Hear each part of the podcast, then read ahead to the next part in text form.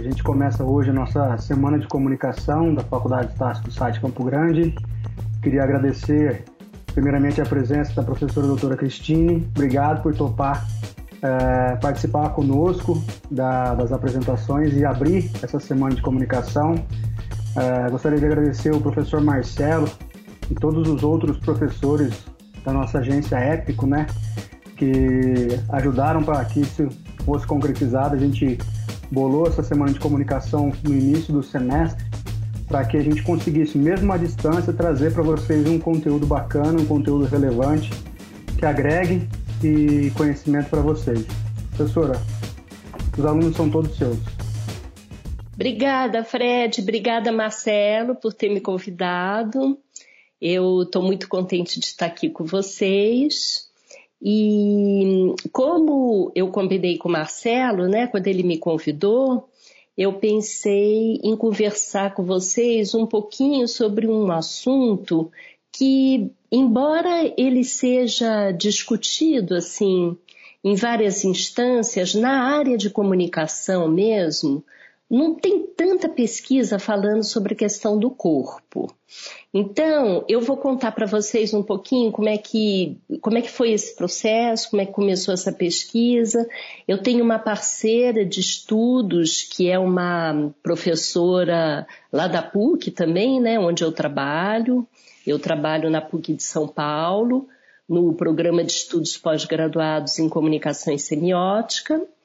E vocês vão ter outra professora de lá aqui também, né, Marcelo? Você convidou a Lúcia também, né? Não foi?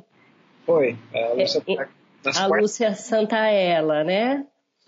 Então, a Lúcia Santaella é uma professora lá da comunicação e semiótica também. Ela está lá muitos anos antes de mim, porque é uma referência nos estudos da semiótica pisciana aqui no Brasil. E então vocês vão ter oportunidade também de conversar com ela, né? Então eu trabalho nesse programa, que é um programa bem antigo, assim, que vem lá dos anos 70. Ele começou como um programa de literatura e depois ele migrou para essa área de semiótica e nos últimos anos expandiu mais ainda as pesquisas. Então eu, por exemplo, oi?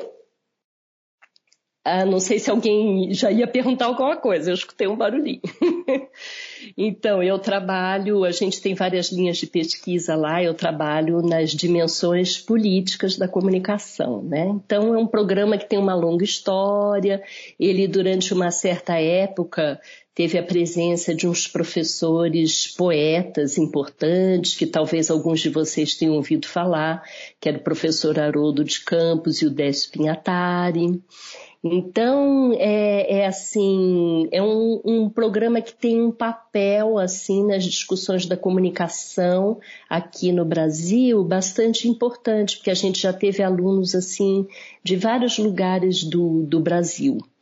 E isso é algo que nos deixa muito felizes, assim, porque é um jeito de estudar junto também, partindo de contextos diferentes, né? E não sendo uma coisa aprisionada só na cidade de São Paulo, né? Porque uh, a gente, através das orientações, teve a possibilidade de trabalhar com pessoas vindo de praticamente todos os lugares do Brasil, e isso é muito Uh, potente para pensar junto a comunicação, né? Sem, sem estabelecer uma única perspectiva. E a professora que eu contava para vocês, que é minha parceira lá no programa e também nesse curso de graduação onde eu trabalho, que é um curso que se chama Comunicação das Artes do Corpo, eu tive a oportunidade de ajudar na criação desse curso em 99.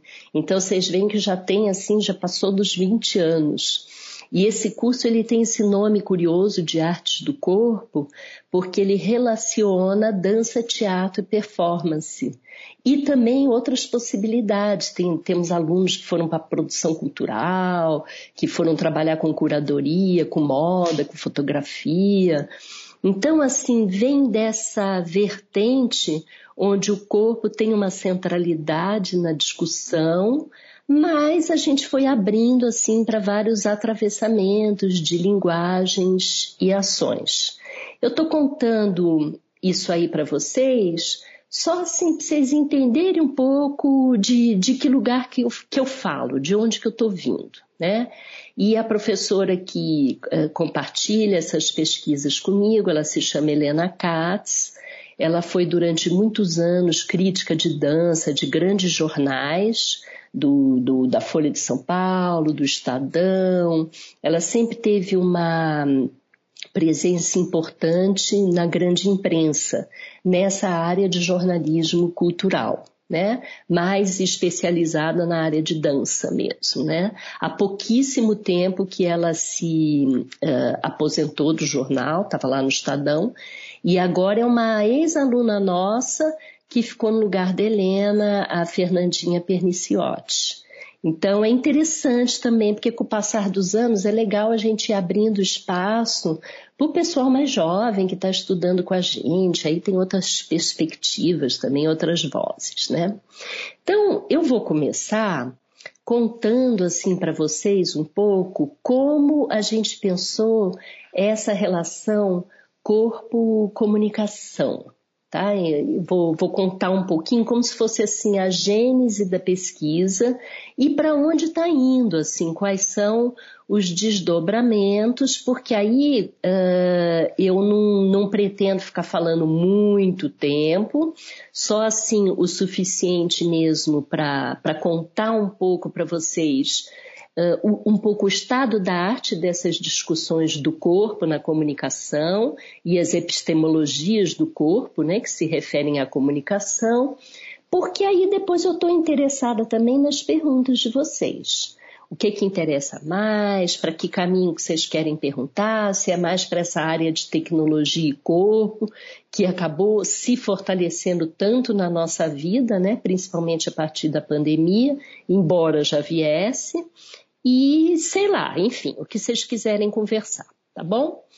Então, olha só, quando a gente começou a, a estudar essa questão do corpo e comunicação, a gente percebeu, quando eu falo a gente, eu estou uh, me referindo bastante a essa parceria com a Helena, mas também os nossos grupos de pesquisa, que tem muitas outras pessoas envolvidas, né? No meu caso, a minha pesquisa transita muito pela cultura japonesa. E o que trouxe um referencial importante para mim também, porque as concepções de corpo no Japão são bastante distintas das concepções daquilo que se chama corpo ocidental, que na verdade está mais fundamentado ali nas bibliografias que vêm da Centro-Europa. Nesse, nessa geopolítica nós aqui no Brasil, não tenho certeza se nós somos Ocidente. Porque as relações de poder que se estabelecem com o Ocidente se referem inicialmente mais à Europa Central, ali França, Alemanha, Itália, são as epistemologias construídas ali do corpo. E uh, de, depois da Segunda Guerra Mundial, os Estados Unidos, Canadá. Então, não sei se vocês já ouviram falar nesse professor português, o Boaventura de Souza Santos. Ele, na última década, tem conversado muito sobre uma coisa que ele chama epistemologias do Sul, que é como se fosse assim nessas relações coloniais e políticas, né, a força maior estaria com as epistemologias do Norte. E nós aqui no Brasil fazemos parte das epistemologias do Sul. Então, o, o professor Boaventura, ele diz que existem linhas abissais que dividem essas epistemologias, né? Entre aqueles que sabem, os que não sabem, os que têm poder, os que são mais ricos, os que têm menos poder ou não têm poder nenhum, porque ele transita muito também não só pelo Brasil, como por alguns países do continente africano. E a Ásia também, de certa forma, está incluída nesse resto, né? The West o Ocidente and the rest, o resto. Então tem, tem um pouco essa discussão política que também aparece nos debates sobre corpo. Então, o que acontece? Quando a gente começou a estudar, a gente viu que as pesquisas na área de comunicação, elas se referiam muito mais ao corpo na mídia ou nas mídias. Então, tinha estudos assim: o corpo no jornalismo, o corpo na publicidade, o corpo na moda, o corpo nas novelas. É, então, era sempre assim: o corpo nas mídias. E nunca se estudava o próprio corpo como mídia. Então, é, eu e Helena, quando a gente começou essa pesquisa, a gente começou a criar assim uma espécie de articulação entre bibliografias muito diferentes entre si. Então, tinham bibliografias que eram bibliografias que vinham mesmo da área de comunicação. Então, por exemplo, a gente se interessou uh, pelo uh, Muniz Sodré, que é um professor importante lá do Rio, da área de comunicação, porque o Muniz Sodré ele já trazia essa discussão da importância dos afetos para pensar a comunicação. Né? A gente gostava também do Jesus Martim Barbeiro, que é um, um, autor também da área de comunicação, que pensava a questão das mestiçagens, né? olhava muito da perspectiva, da perspectiva da América Latina, então, tentando entender quais são as especificidades nossas que estamos na América Latina. Ele até falava uma coisa muito curiosa, que ele dizia, olha só, para quem está na América Latina, a questão do melodrama é fundamental. Veja como os latinos gostam das novelas. Então, inclusive as campanhas políticas, tudo parece que passa por essa mediação do melodrama. Então, tinham vários autores, assim, da própria área de comunicação que, de uma forma indireta, começavam a trazer alguma coisa sobre os estudos do corpo. Eu e Helena, a gente também começou a se interessar muito por esse campo de pesquisa chamado ciências cognitivas. Como o próprio nome diz, esse, esse campo de pesquisa se referia a uma indagação: como é que a gente conhece? Né?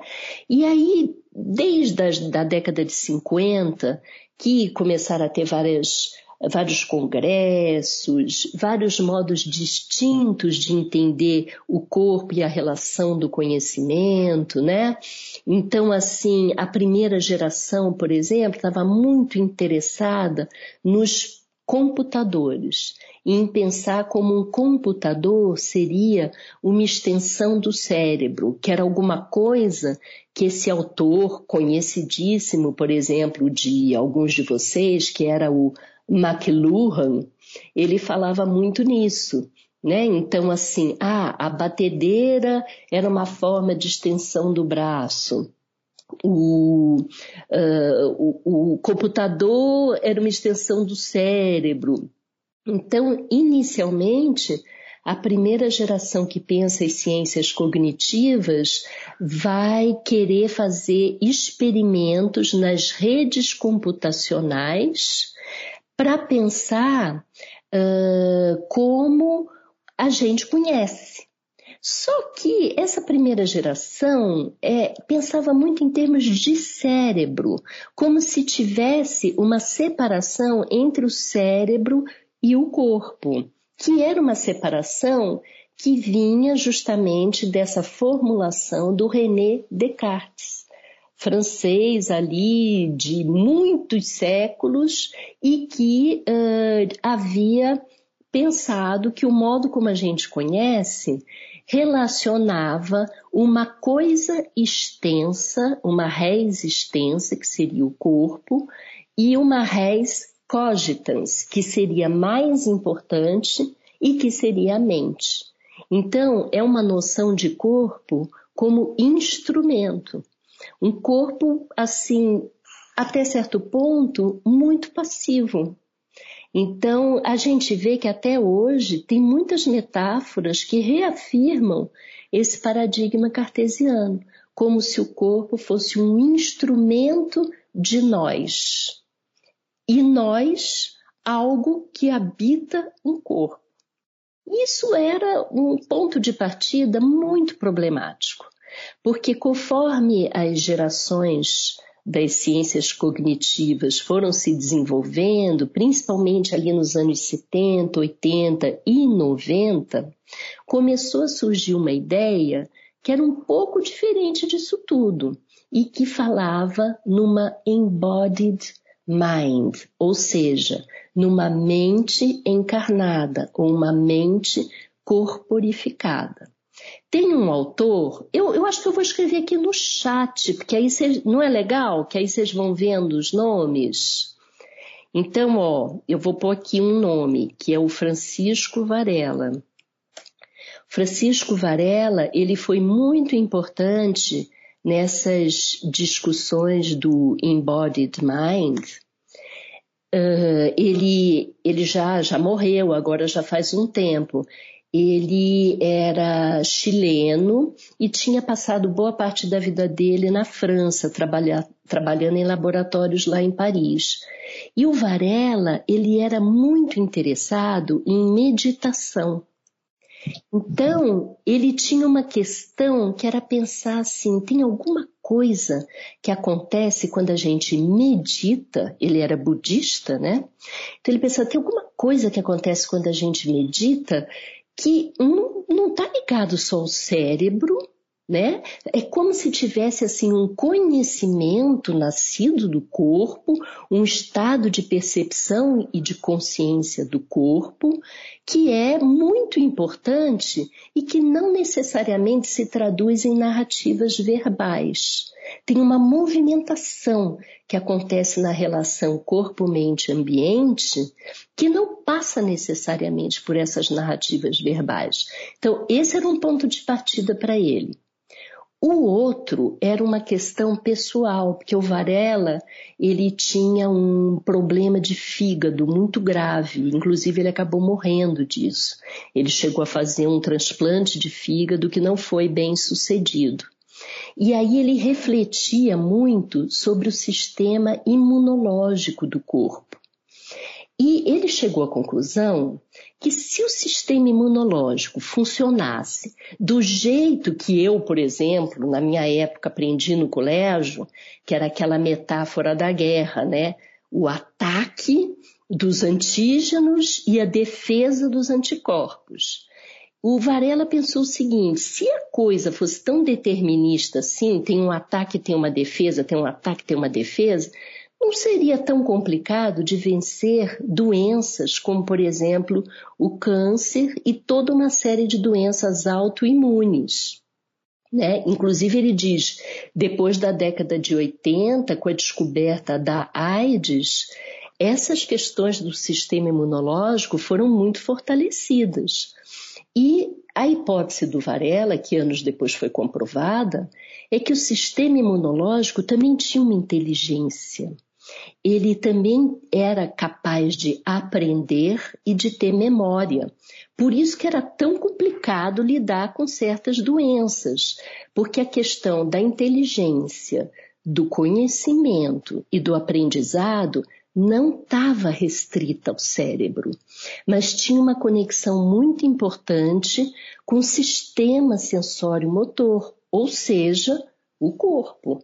Então, o corpo não era só um veículo, um instrumento, um meio de transmissão, mas era também responsável pelo conhecimento.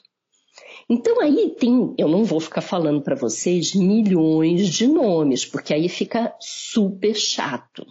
Mas assim, só para dizer, tem alguns desses filósofos cientistas que começaram a repensar um bocado de coisa. Então, por exemplo, pensar que a percepção não era só passiva. Os nossos órgãos dos sentidos não só recebiam as informações, mas eles eram captores de informação. Então começaram a discutir que a percepção também era o começo da cognição e, portanto, o começo da comunicação. Né? Aí eu nem vou falar disso porque vocês também vão ter a palestra da Lúcia, porque o Peirce, vou botar o nome dele aqui, o Charles Sanders Peirce, que é esse criador da semiótica americana, ele também tinha toda uma pesquisa sobre uh, percepção e já para ele, ali bem no comecinho do século XX, ele também já entendia que a percepção ela passava por fases diferentes. Então tinha a internalização dos signos que vinham do exterior e tinha também a possibilidade de se constituir o que ele chamava de um juízo perceptivo, que já era o começo do processo cognitivo. Então, o Peirce é um autor que foi muito importante nesse combate ao pensamento cartesiano, né? trazendo a importância, inclusive, de outros tipos de raciocínio, que não seria só um raciocínio dedutivo, que é o que a gente mais conhece. Né? Mas ele falava também num raciocínio abdutivo, que tinha a ver com essa categoria que ele chamava de primeira idade, e para simplificar aqui uma coisa que todos nós sabemos o que é, tinha a ver com a ideia de insight. Quando você aparentemente do nada tem uma sacada interessante. Às vezes a gente não, não, acontece isso, a gente até resolve coisas, não necessariamente racionalizando tudo, às vezes não acontece até da gente dormir com um problema e a gente sonha e a gente acorda e enxerga um outro caminho. Então, essa coisa do tal do outro caminho são os caminhos que aparecem a partir dessas redes sígnicas que se organizam corporalmente e não necessariamente racionalmente. Isso que eu estou falando para vocês não quer dizer que eu estou menosprezando o pensamento racional.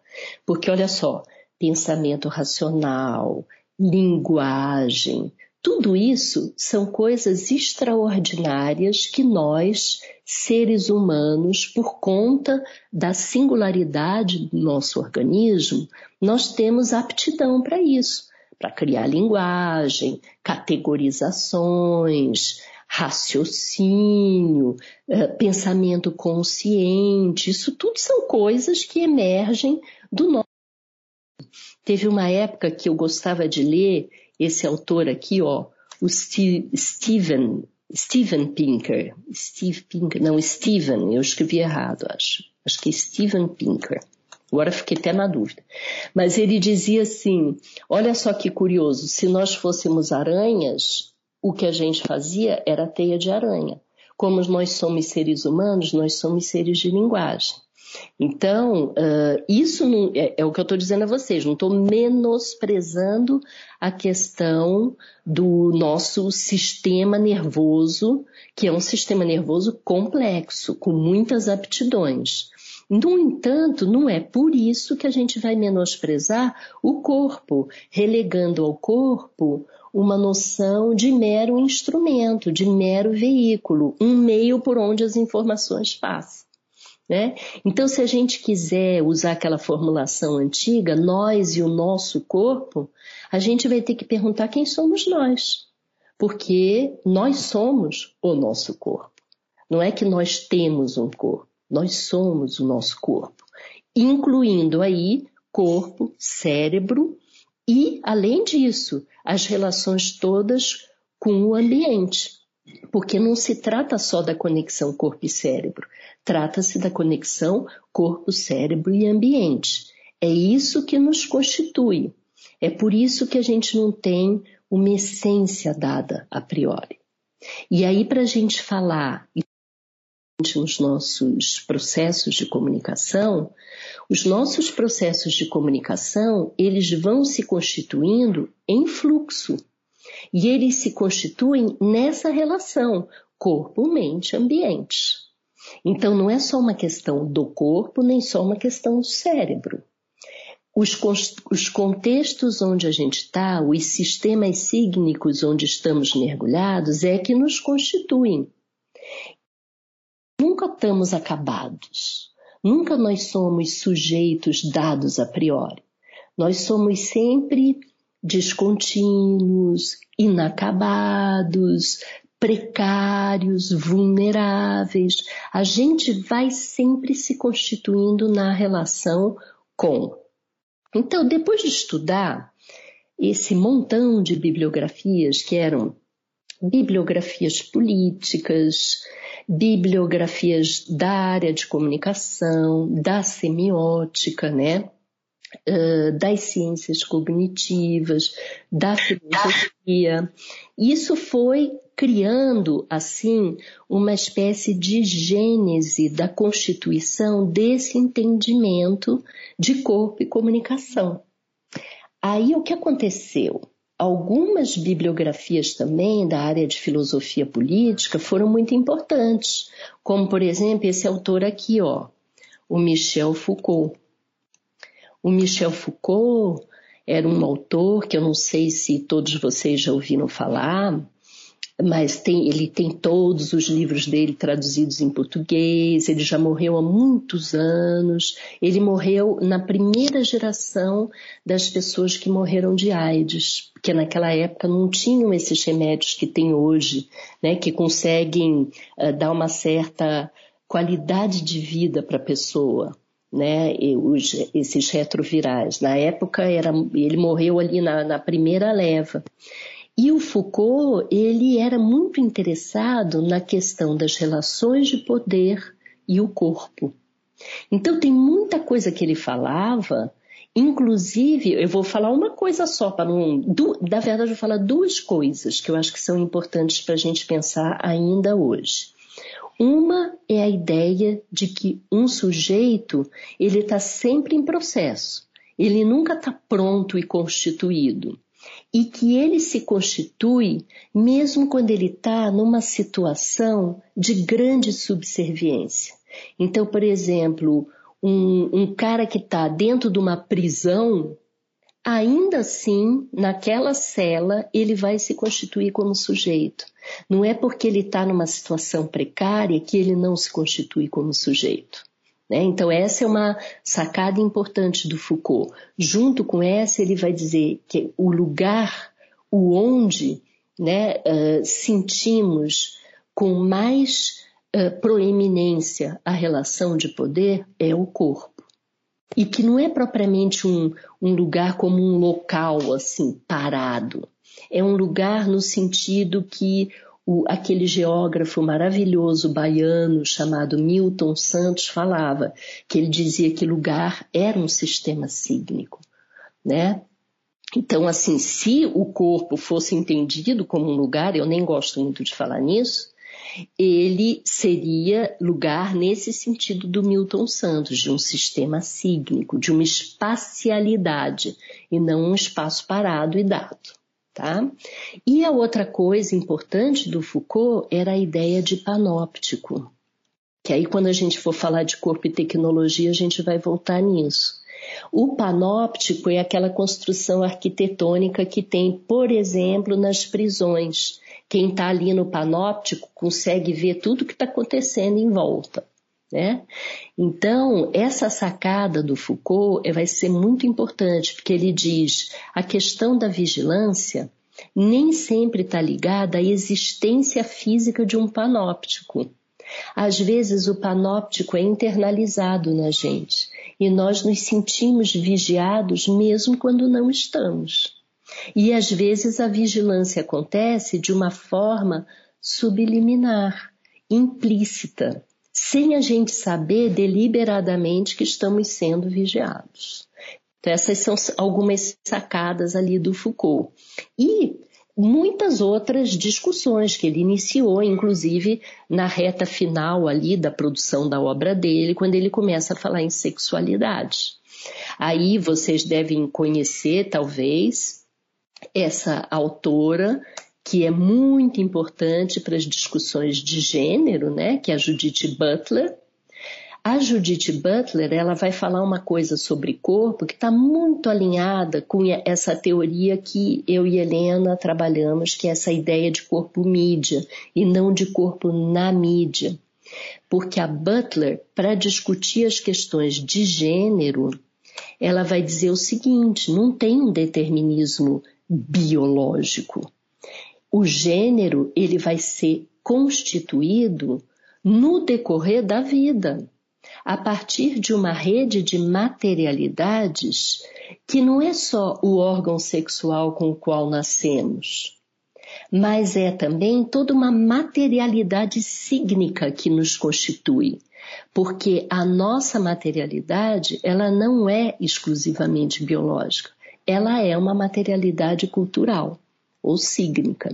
Então, aquilo que nos constitui não é só carne, osso, músculos, mas também desejos, sonhos, vontades. Então, tem toda uma, uma relação importantíssima para pensar essas questões de gênero. E depois da Butler, um monte de gente discutiu isso, né? Mais recentemente, até esse autor que se chama Paul Preciado, que fala nas intoxicações hormonais deliberadas, na reinvenção de um corpo, né? Que é uma coisa que os artistas já falavam também há muito tempo, né? Como através da dança, da performance, é possível reinventar o corpo.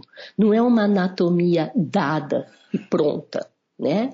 Então, isso tudo que eu estou falando, e vocês me perdoem se eu estou falando de muita coisa ao mesmo tempo, mas depois vocês vão poder me fazer as perguntas e me pedir para aprofundar um pouquinho aquilo que vocês tiverem mais vontade, tá?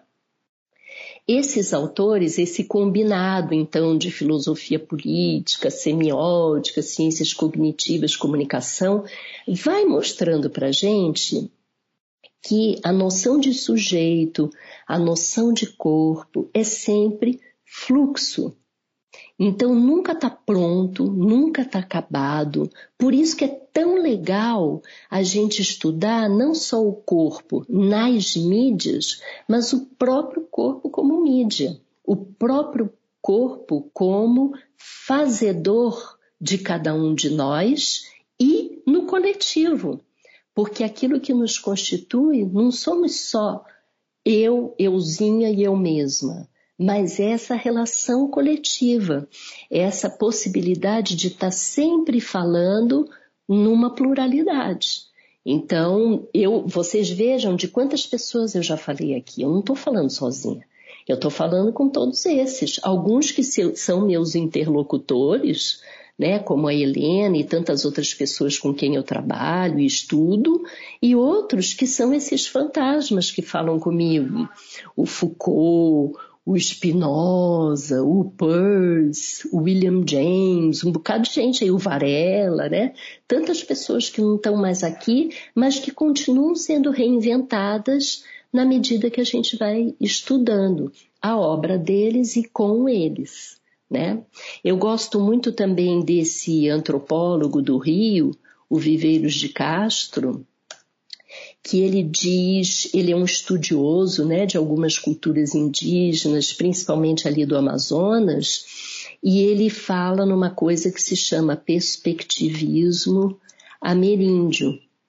E tem uma coisa muito legal que o Viveiros de Castro diz, que ele fala assim: no perspectivismo ameríndio, quando você tem uma perspectiva outra para olhar alguma coisa que está acontecendo, não é só que você vai ter uma nova leitura sobre aquele acontecimento, mas na medida em que a perspectiva muda, é um novo mundo que se instaura.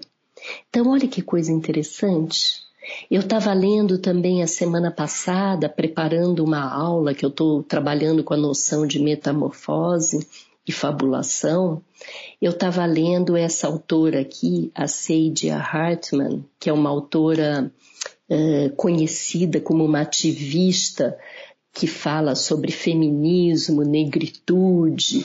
E a Saidia Hartman, ela trabalha muito com a noção de fabulação que é um, um, tema que tem sido muito caro a mim. Eu tenho estudado bastante essa noção de fabulação, que é como se fosse uma ficção, mas uma ficção que não se restringe só ao falso, mas é uma ficção que nos ajuda a dar visibilidade a narrativas que foram invisibilizadas. Né? Então tem a, a Saidia Hartman e a, a Haraway, que talvez vocês conheçam, há muitos anos atrás ela lançou um manifesto chamado Manifesto Ciborgue e desde então ela tem estudado o ciborgue como uma fabulação.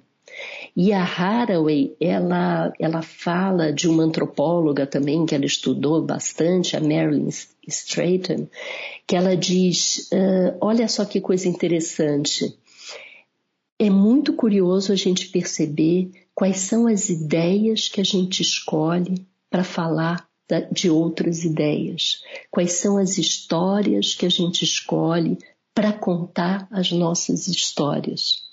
É como se fosse um outro jeito de dizer que a fundamentação teórica que a gente escolhe para trabalhar as nossas pesquisas vai dar também uma perspectiva e vai criar, então, como diz o Viveiros de Castro, não só uma nova leitura sobre alguma coisa, mas outras possibilidades de mundos. Eu trabalho muito também, não só com a relação do corpo com a comunicação, mas do corpo com as artes. E, e esse é, essa é uma aptidão da experiência artística, que é imaginar novos mundos, imaginar novos modos de vida.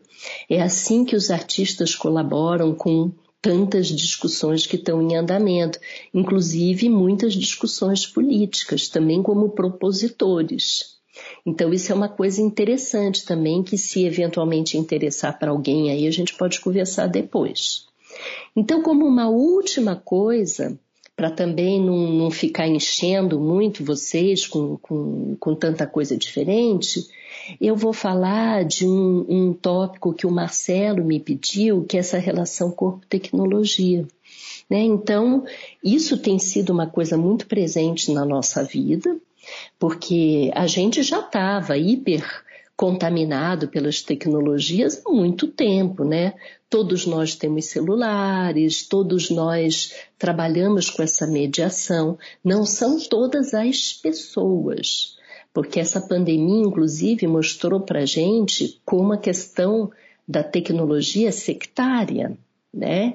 Então tem muito, não necessariamente todo mundo tem a possibilidade de ter um computador, não necessaria todo, necessariamente todo mundo vai ter um provedor de internet.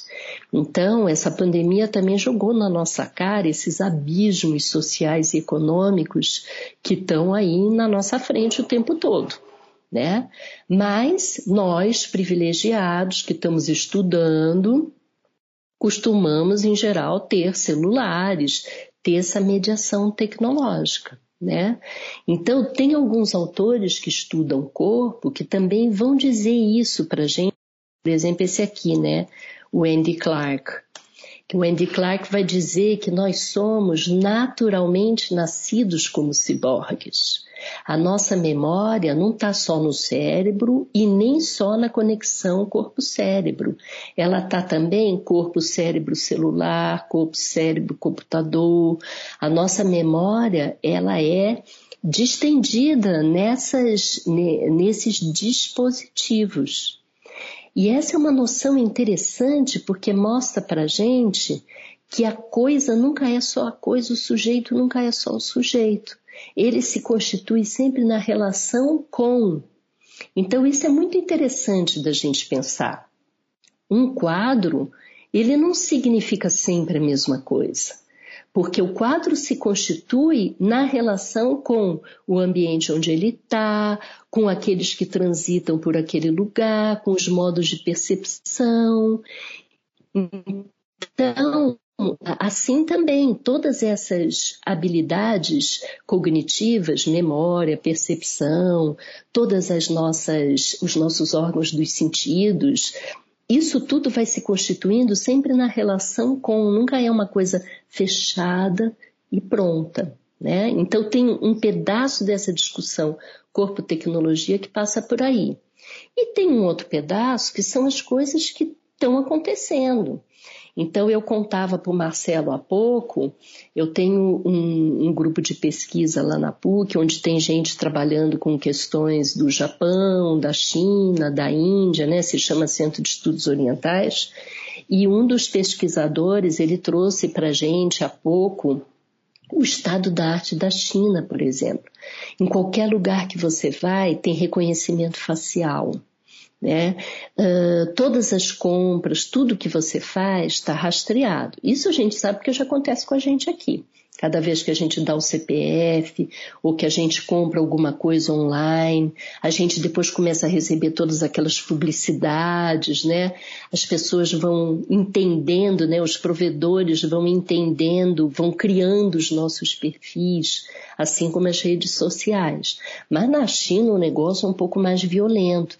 Então, por exemplo, se você troca de celular ou se a tua conta de luz por algum motivo foi muito diferente do que o habitual, pode aparecer alguém na sua casa para tomar satisfações e entender o que está acontecendo, o que está sendo feito lá. Então, essa questão da vigilância, que aí eu me lembro lá do, do Foucault de novo, falando lá do panóptico, olha a pluralidade de panópticos com os quais a gente convive hoje, né? Não é, não é brincadeira. E a outra questão, tem, tem um, um autor que ele até vive lá na Inglaterra, chamado Nicholas Rose, ele discute muito essas questões da, da cidadania e da bioética, né? Até que ponto a gente vive hoje uma situação de biocidadania.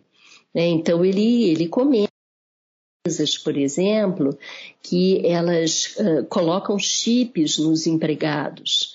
Então, não tem mais um ponto que você assina ou que é digital, que você vai lá e coloca o dedo naquela maquininha, mas a, a tua presença na empresa já é identificada como um livro de ponto.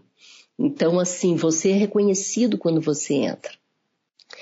A gente pode pensar, já que nós estamos aqui na comunicação, pensar em como vários filmes de ficção anteciparam essas coisas. Não sei se vocês se lembram daquele filme Gattaca, né?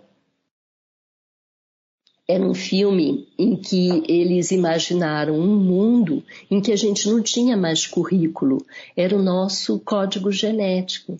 Então, era a possibilidade ou não que a gente tinha de desenvolver ou não desenvolver doenças, as habilidades que a gente tinha com características desse código genético.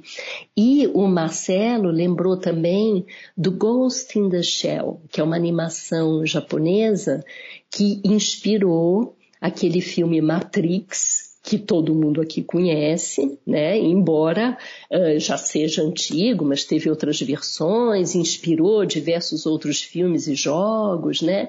Então, essa ideia da internalização né, de, de chips, de programas, de memórias. Isso é uma coisa que no cinema e na literatura de ficção já acontece há muito tempo. Né? E como isso vai sendo implementado de uma forma bastante ostensiva. Né? Tem também todo o desenvolvimento da robótica. Eu tenho uma orientanda que fez o mestrado comigo, ela também pesquisa Japão, que ela inclusive é de família japonesa.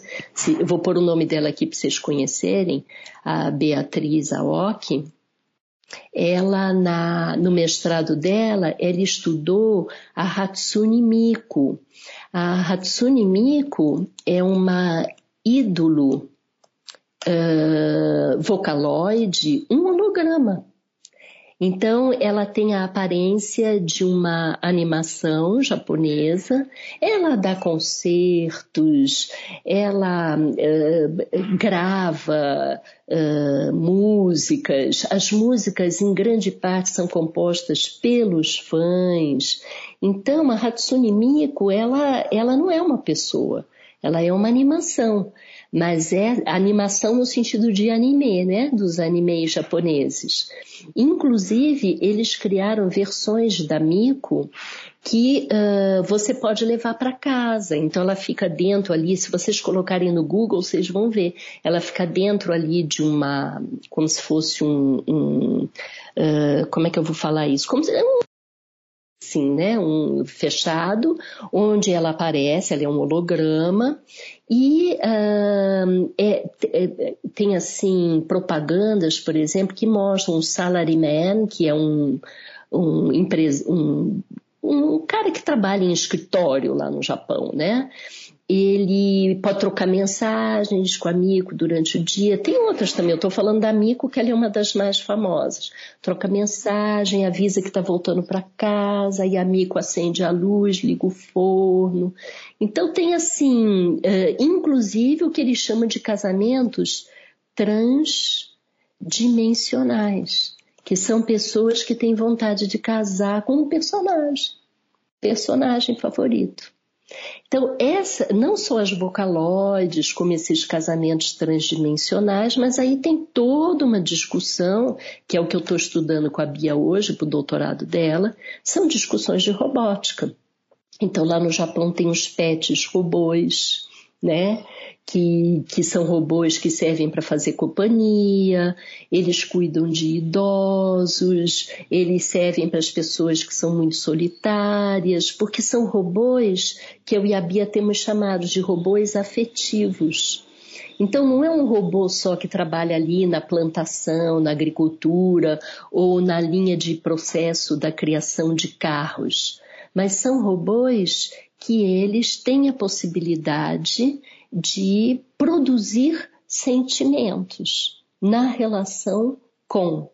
Então, isso são assim algumas questões dessa relação corpo, comunicação, tecnologia que estão aparecendo hoje e cuja tendência é se intensificar.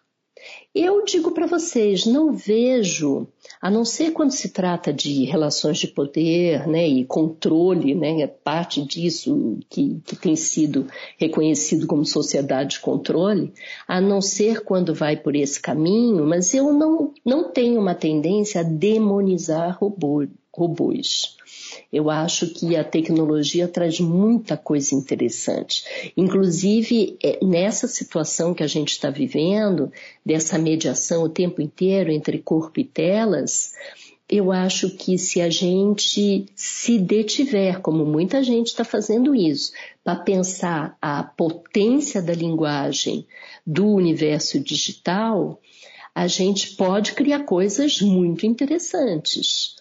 O que a gente não pode fazer, porque aí é muito cansativo, muito chato, é a gente ficar usando a tela, com, menosprezando a tela, como se aquilo que acontecesse presencialmente, a gente simplesmente usasse a tela como um meio.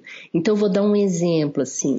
Ah, espetáculos de teatro, que aí eles passam a ser transmitidos na tela mas sem prestar atenção na linguagem digital e simplesmente veiculando aquilo que a gente via ao vivo no teatro na tela.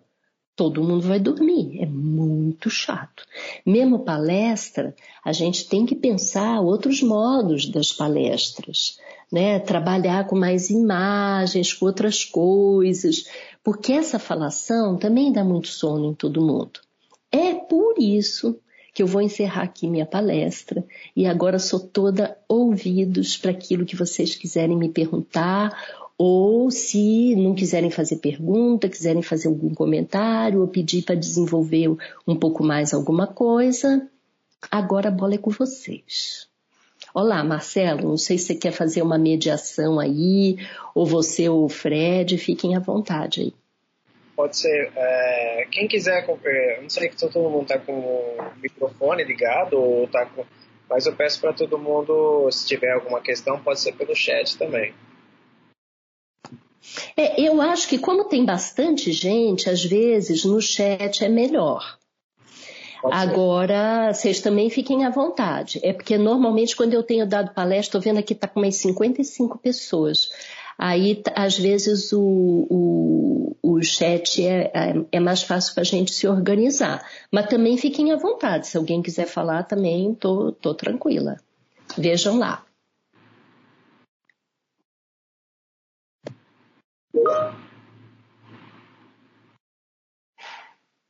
A tecnologia, olha, tem uma pergunta aqui. Uh, até que ponto a tecnologia pode afetar os sentimentos humanos? A tecnologia já afeta total os sentimentos humanos. Inclusive, vocês percebem o que a gente está vivendo. Agora que a gente está radicalmente refém da tecnologia.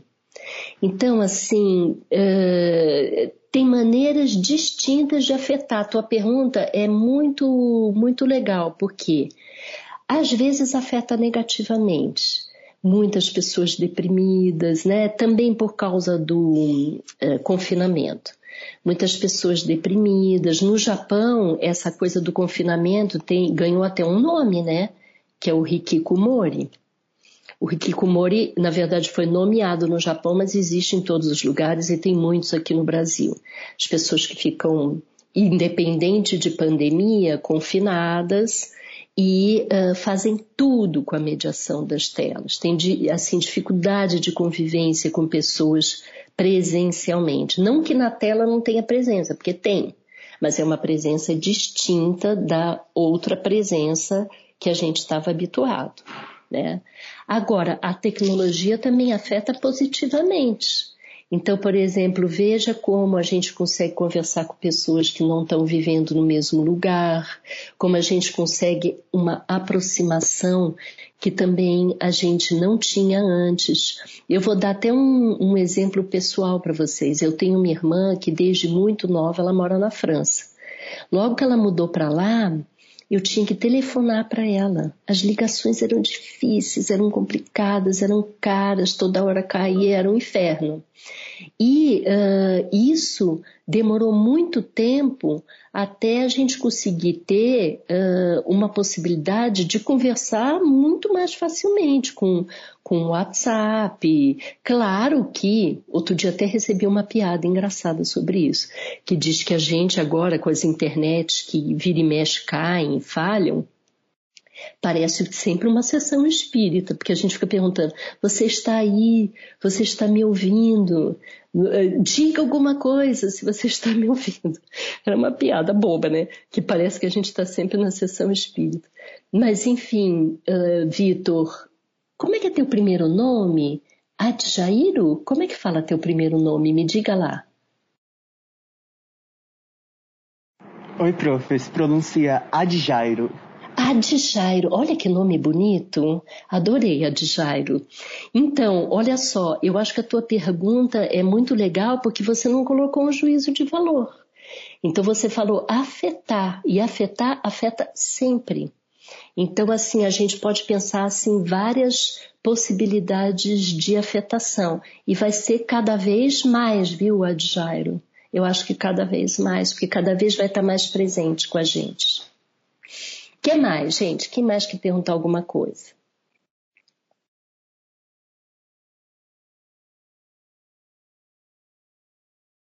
Diego, você que está aparecendo aí, é o Diego que eu estou pensando? Ou apareceu outra pergunta aqui. Depois você fala, Diego, se é você. Professor, não entendi. O Daniel, não entendi muito bem o que estava comentando no começo da parede. Ah, referente ao uh, corpo e mídia. Ah, Daniel, é porque no começo estava falando o seguinte, que quando a gente começou a fazer nossas pesquisas lá na PUC, na, nessa área de comunicação, as pesquisas que tinham sobre corpo era sempre o corpo na mídia. Então, como se fosse assim, ah, vou analisar o corpo na publicidade o corpo no fotojornalismo, por exemplo, o corpo na televisão, o corpo nas novelas, no telejornal. Então era sempre assim, nunca era um estudo do corpo, ele mesmo como mídia. Sempre a representação do corpo nas mídias, isso que eu falei no comecinho. Deixa eu ver aqui, ó. O Paulo, uma pergunta sobre gênero.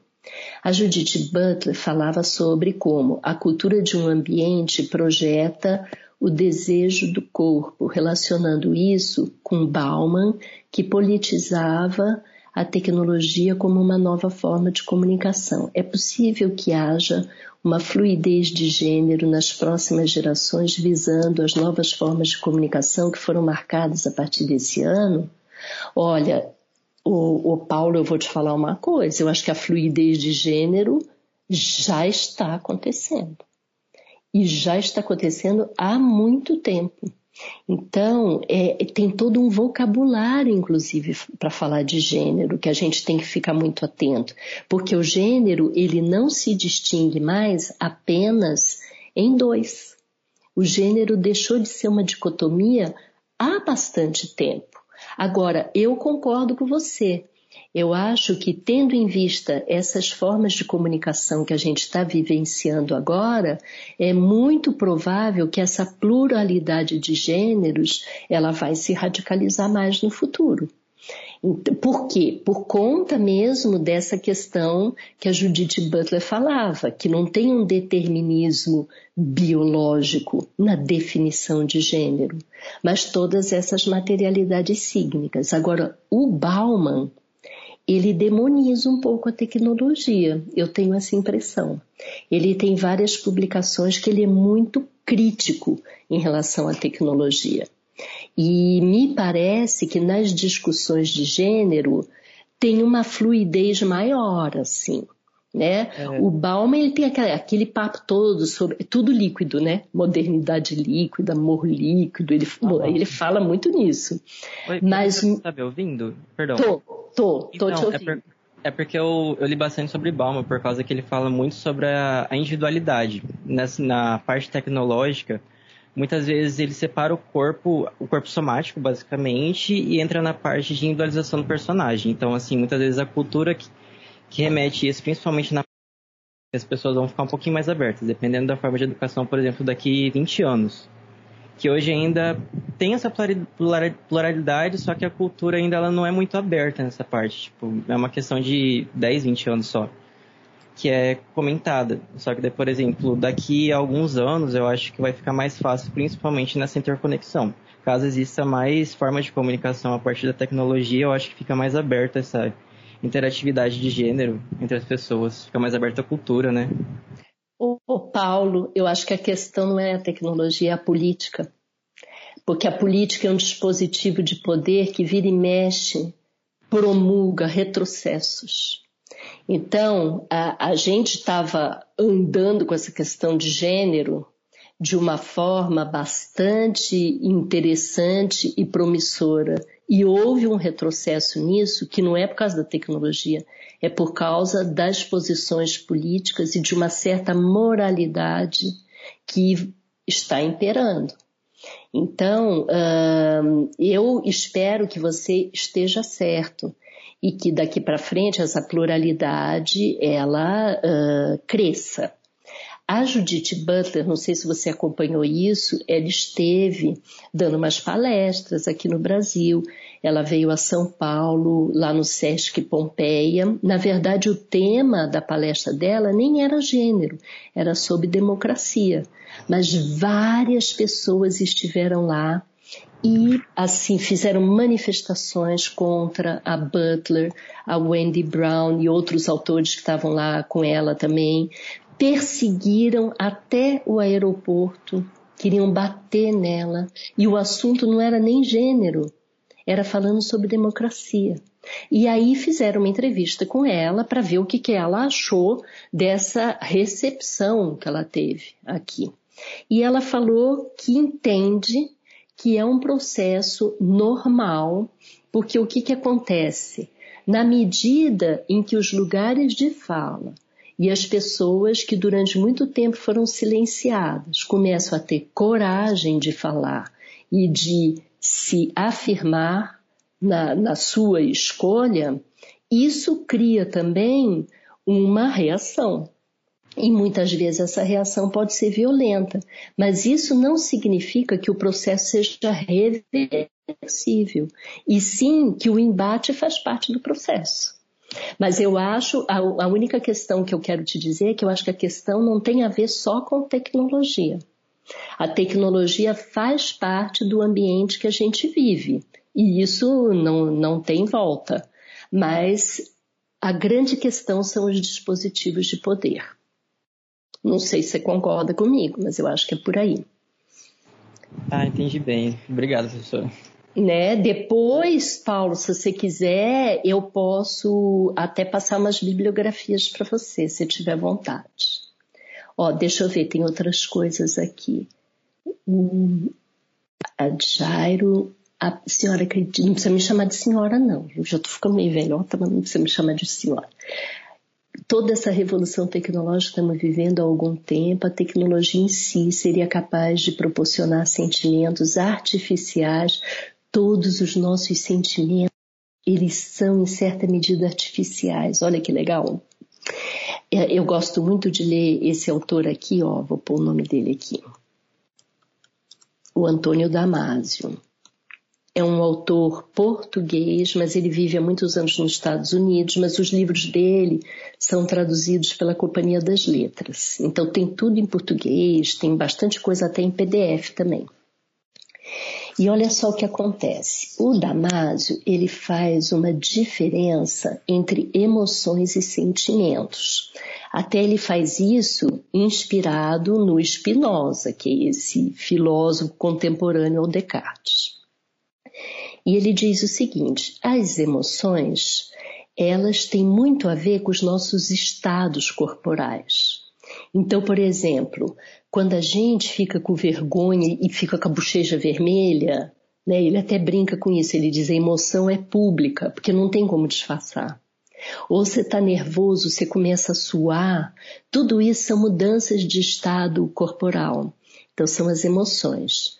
Os sentimentos são as cartografias cerebrais, os mapas cerebrais que simultaneamente vão lendo as mudanças que acontecem no corpo e todas as relações com o ambiente, que se referem ao fluxo de informações que vem de fora e ao modo como nos transformamos na medida em que internalizamos essas informações e que elas entram no ciclo imaginativo.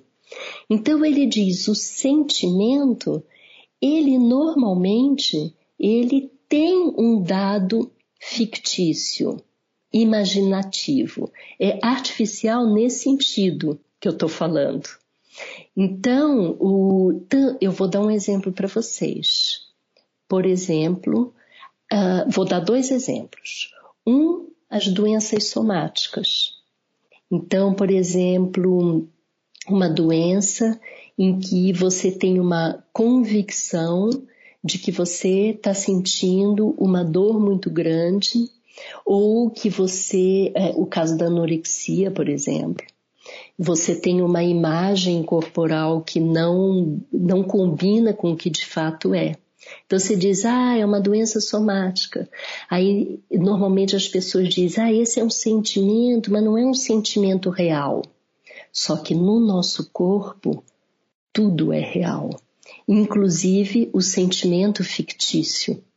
Tanto que a gente pode morrer disso. Né?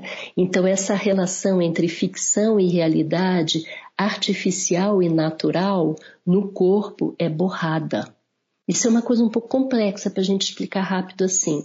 Estou dando só um pitaco aí para vocês, aí depois quem quiser estudar mais, me avisa. E a, a outra coisa, deixa eu ver aqui, peraí. Uma outra coisa que vocês perguntaram aqui, deixa eu me perder. É, então, tá vendo? Não é um distanciamento das experiências reais, mas é uma outra possibilidade do real. Então, é um pouco complexo isso daí, viu? Não sei se eu consegui explicar para vocês.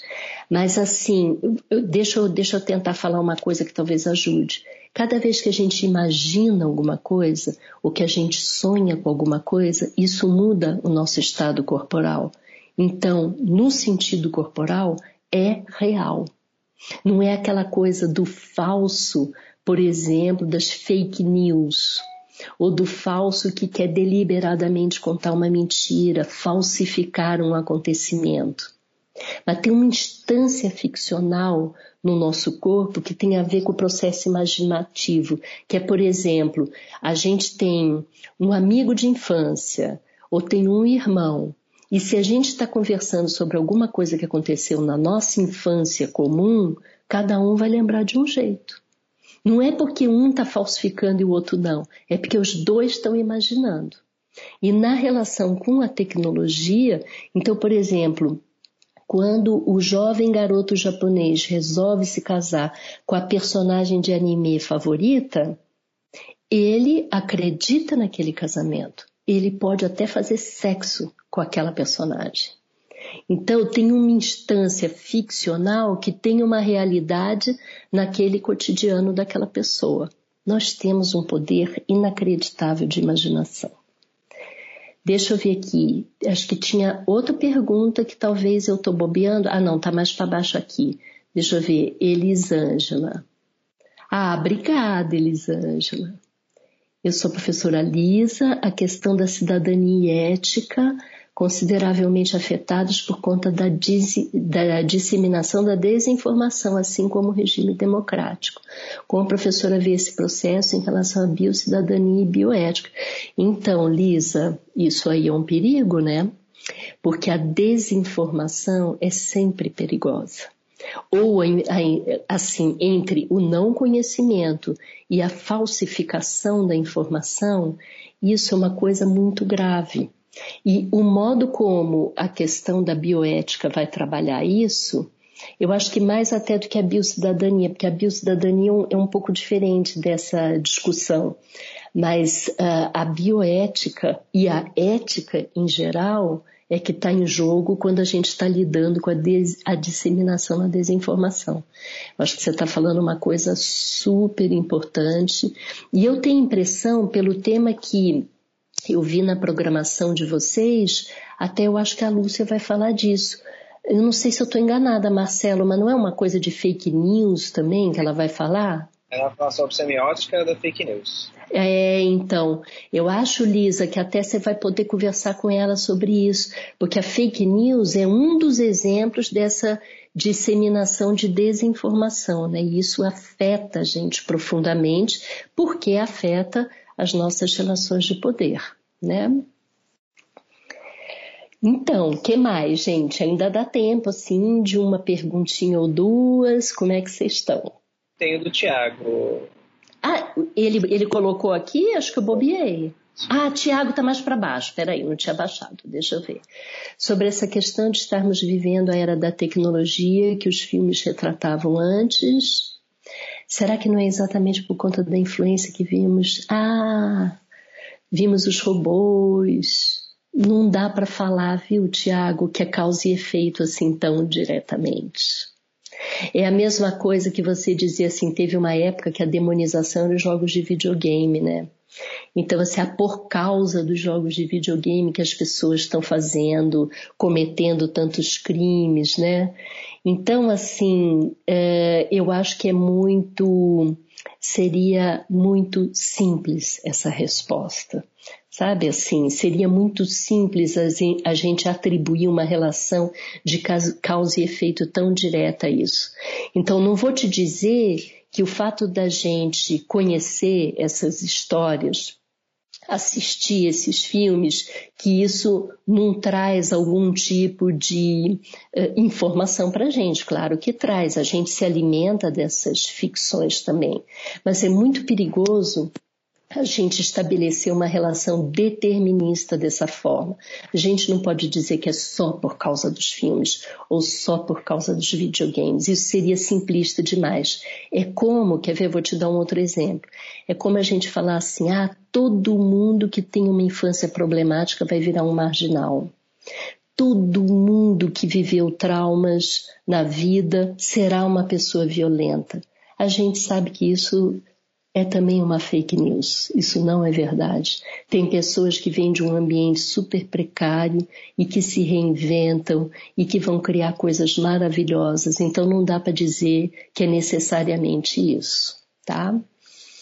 Deixa eu ver aqui. Agora tem outra pergunta do Ícaro. Já que a tecnologia afeta os sentimentos humanos, como manter o equilíbrio emocional com as tecnologias? Ah, não tem receita de bolo, né?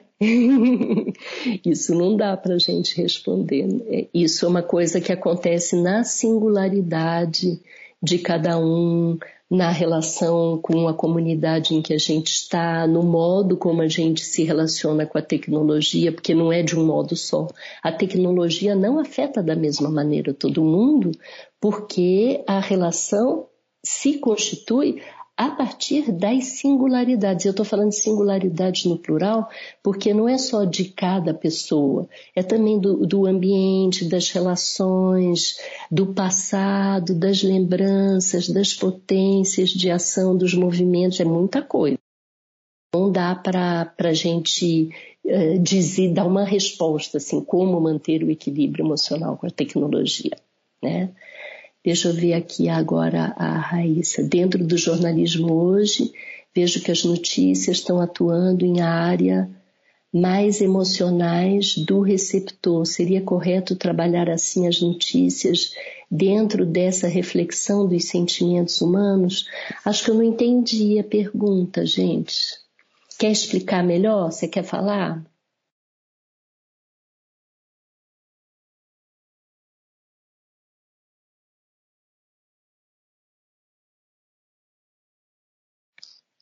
E aí?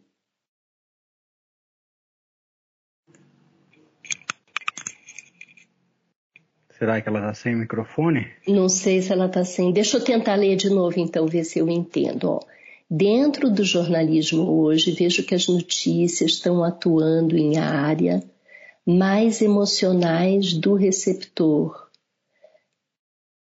Primeiro, eu já não sei se eu concordo com isso.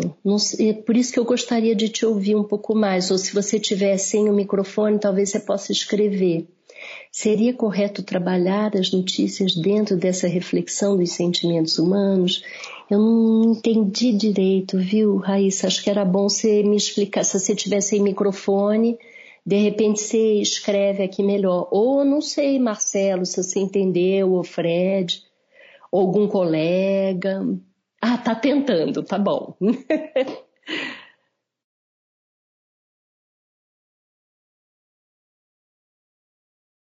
Ou se, ó, tem uns coraçõezinhos aí, acho que outras pessoas pensaram nisso também. De repente vocês podem ajudar aí e tentar reelaborar isso.